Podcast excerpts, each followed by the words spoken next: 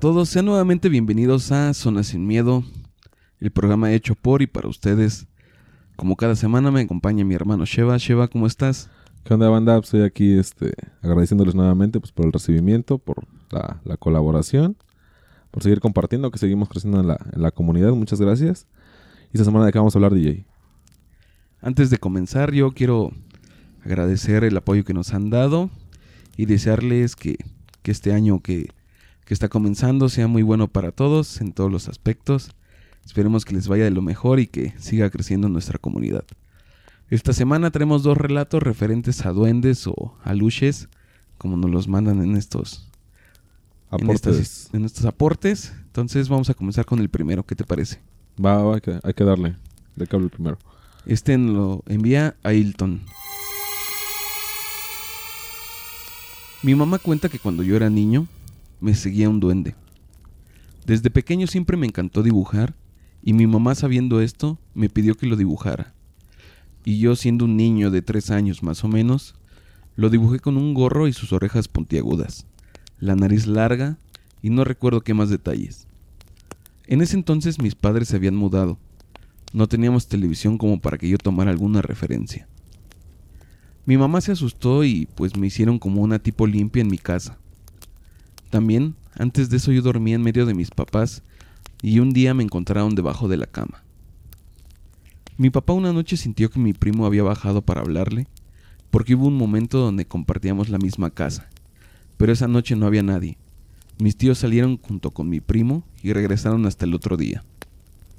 También en ocasiones en la cocina colocaban plátanos y siempre amanecían en el piso. En esa casa donde vivíamos sucedían cosas bastante raras y siempre se sentía una vibra extraña cada que llegaba la noche. Tengo más historias pero no las recuerdo ahora mismo. En un futuro espero poder mandárselas. Pues de entrada no menciona si, si se cambió de casa, si todo, todo esto, es, eh, o si viva, siga viviendo en la misma casa.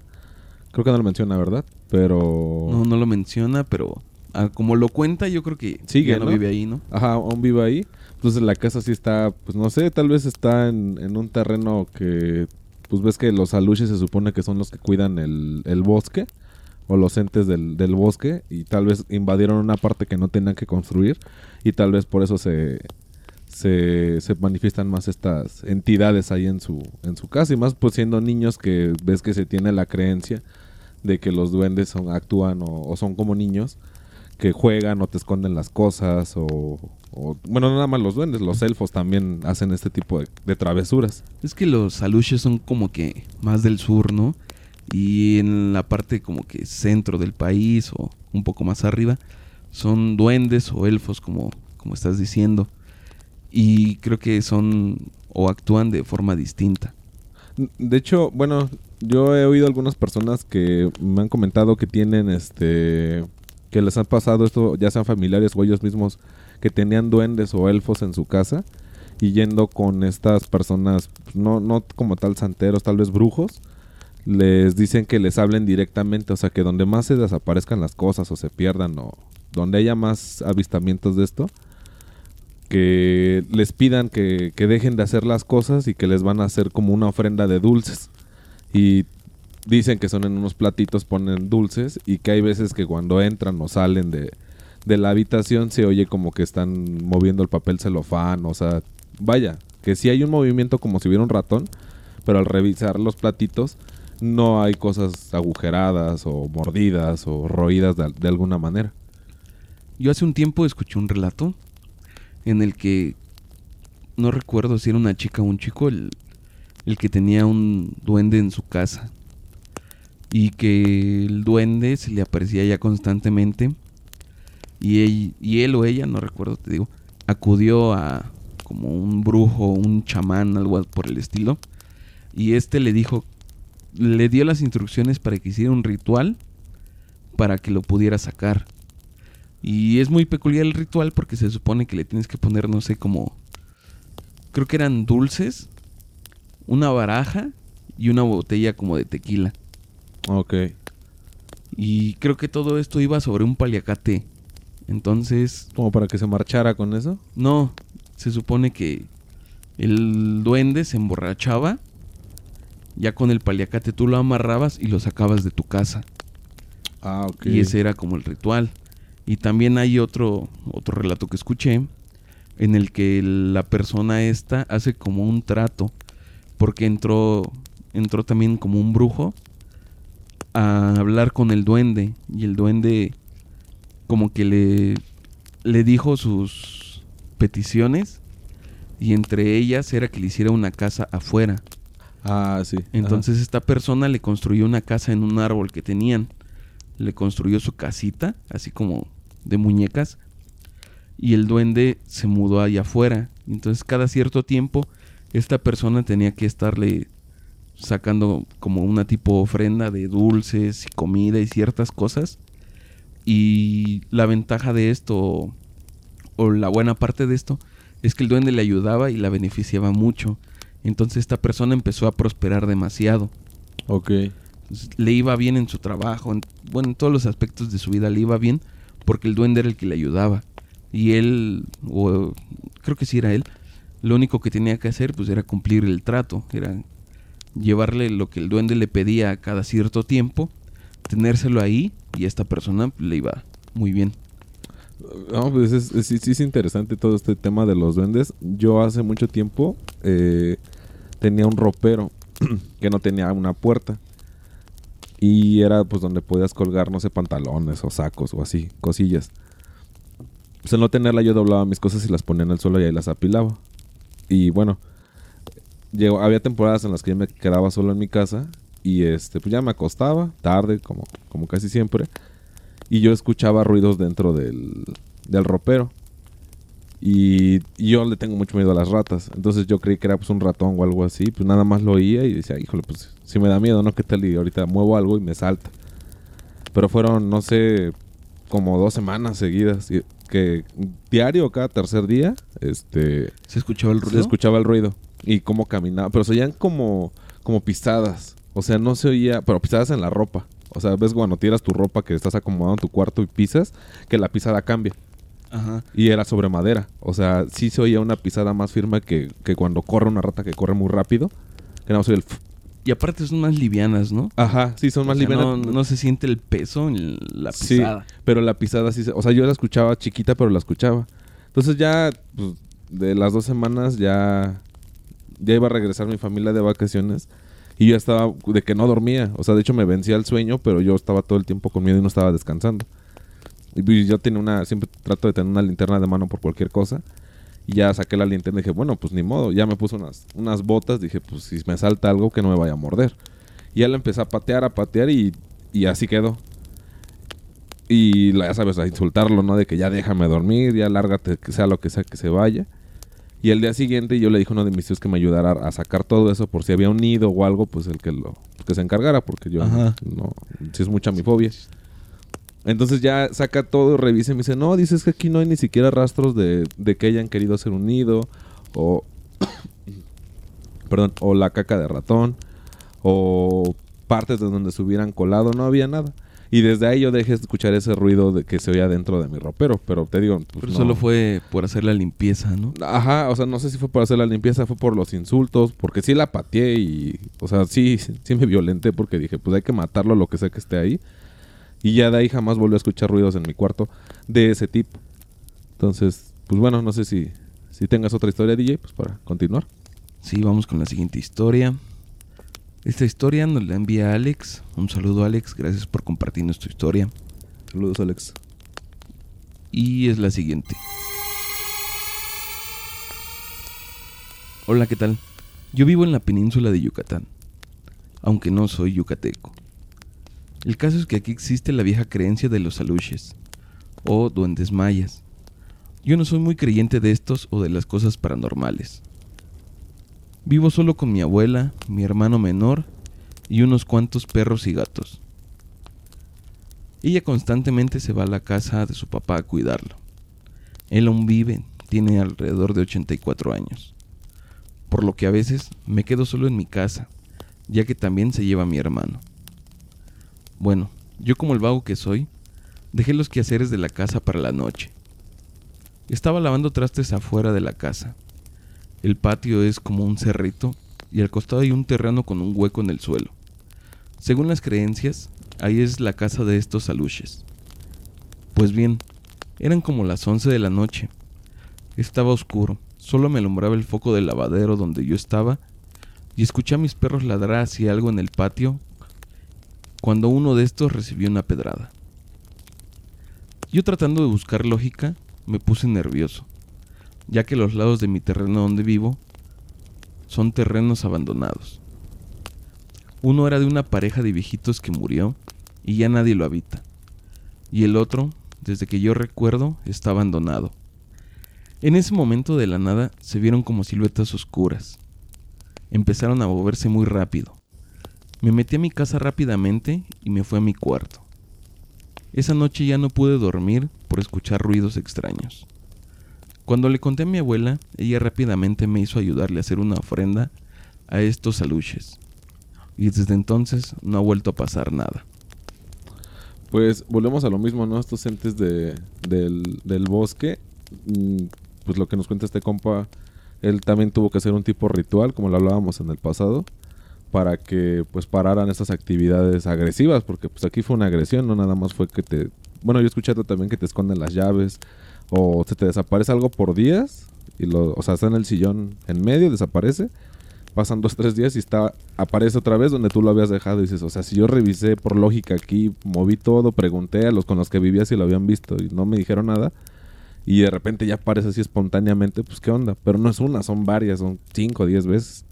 Sí, es como muy común que te escondan las cosas, ¿no? Como que estos seres son muy traviesos. Sí, eh, de hecho, bueno, eh, uno de mis tíos este, es trailero y me comentaba que ahí en la...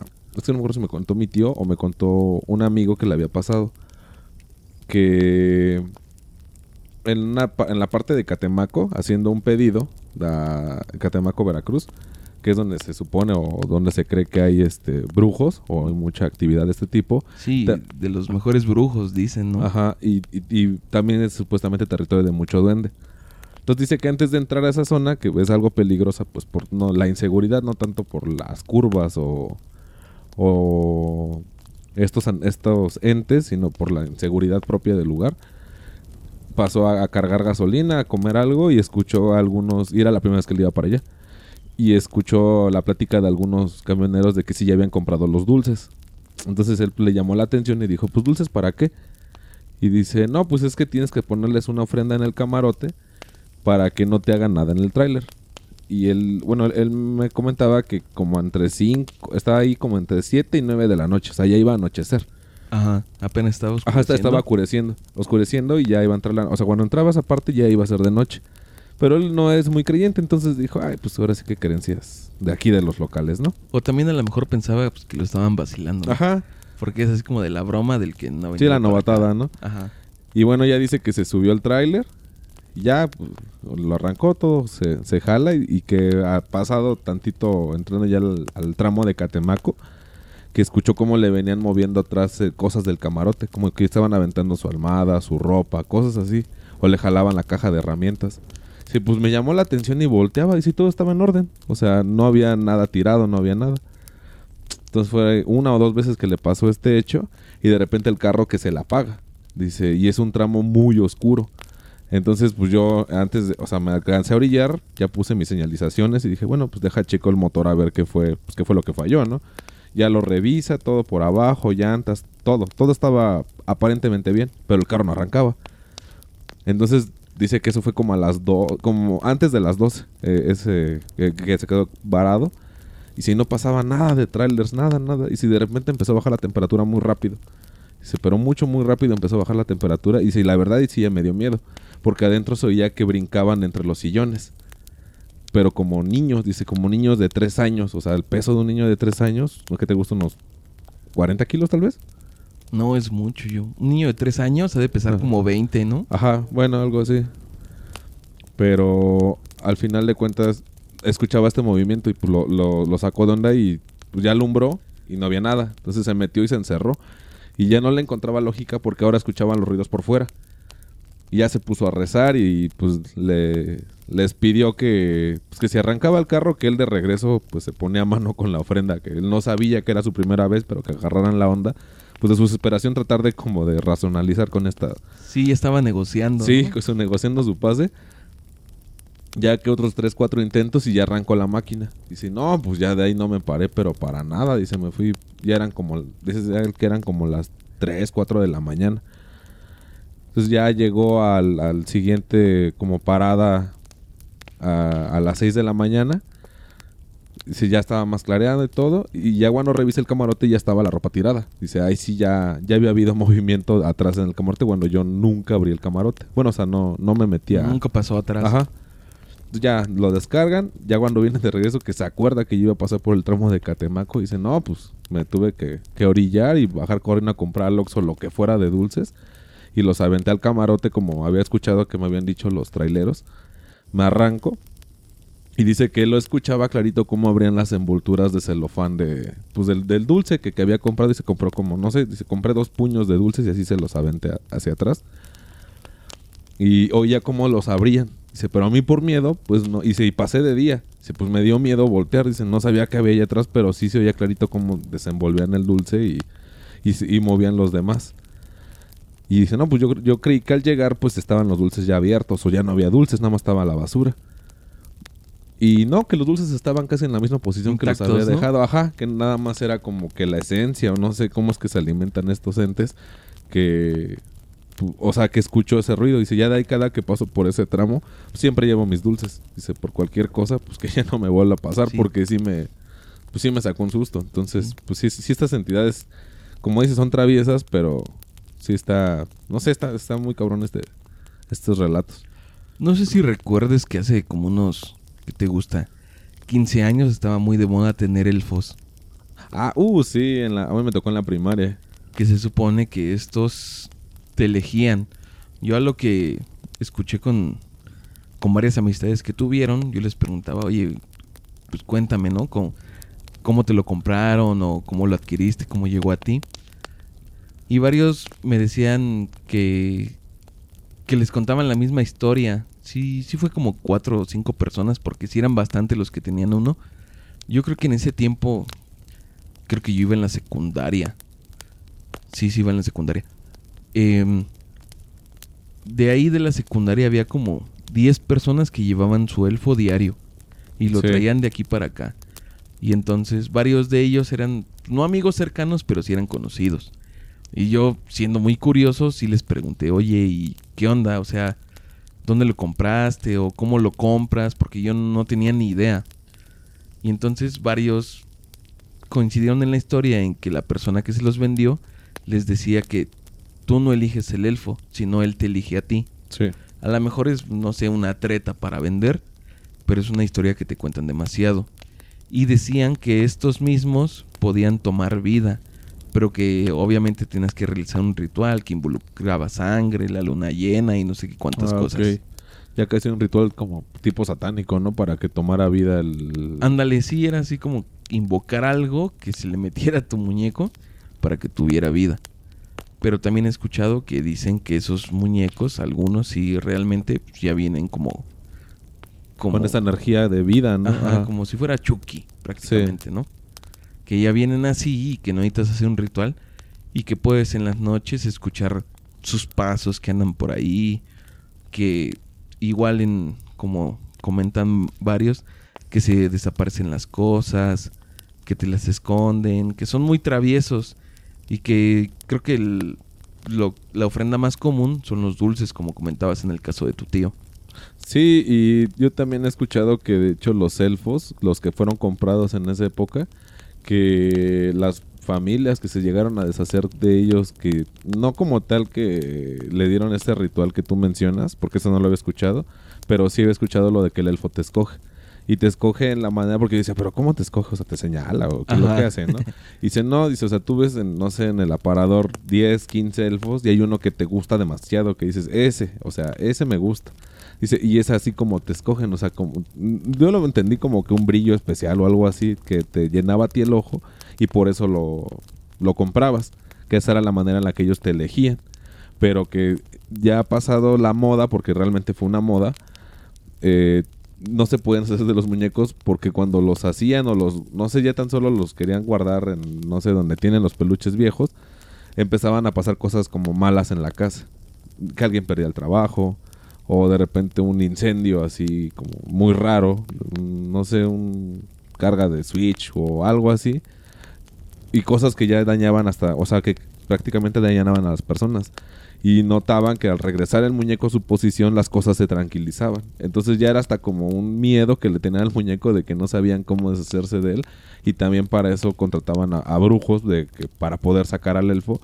Y lo que mencionabas de la casita del pasado era más o menos así, era como no se quiere un pendiente de oro, eh, una cadena de cobre, o sea, hacía pedía cosas como brillosas para que pudiera irse. O sea, era como... Y el brujo se lo llevaba. O sea, no sé si era también parte de esta... Del negocio del, negocio o de, de... Pues no sé, también la...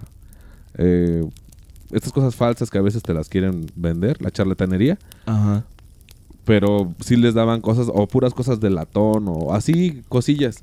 Pero era como sacaban a estos eh, entes y ya las cosas se tranquilizaban en la casa. De eso supe de dos, tres tres casos. Pero bueno, pues de antemano agradecerle a la, a la banda que se haya abierto para compartir estas, eh, estas historias. Pues esperamos que nos sigan dando retroalimentación y pues que sigamos creciendo banda. Ya saben, pues compartan.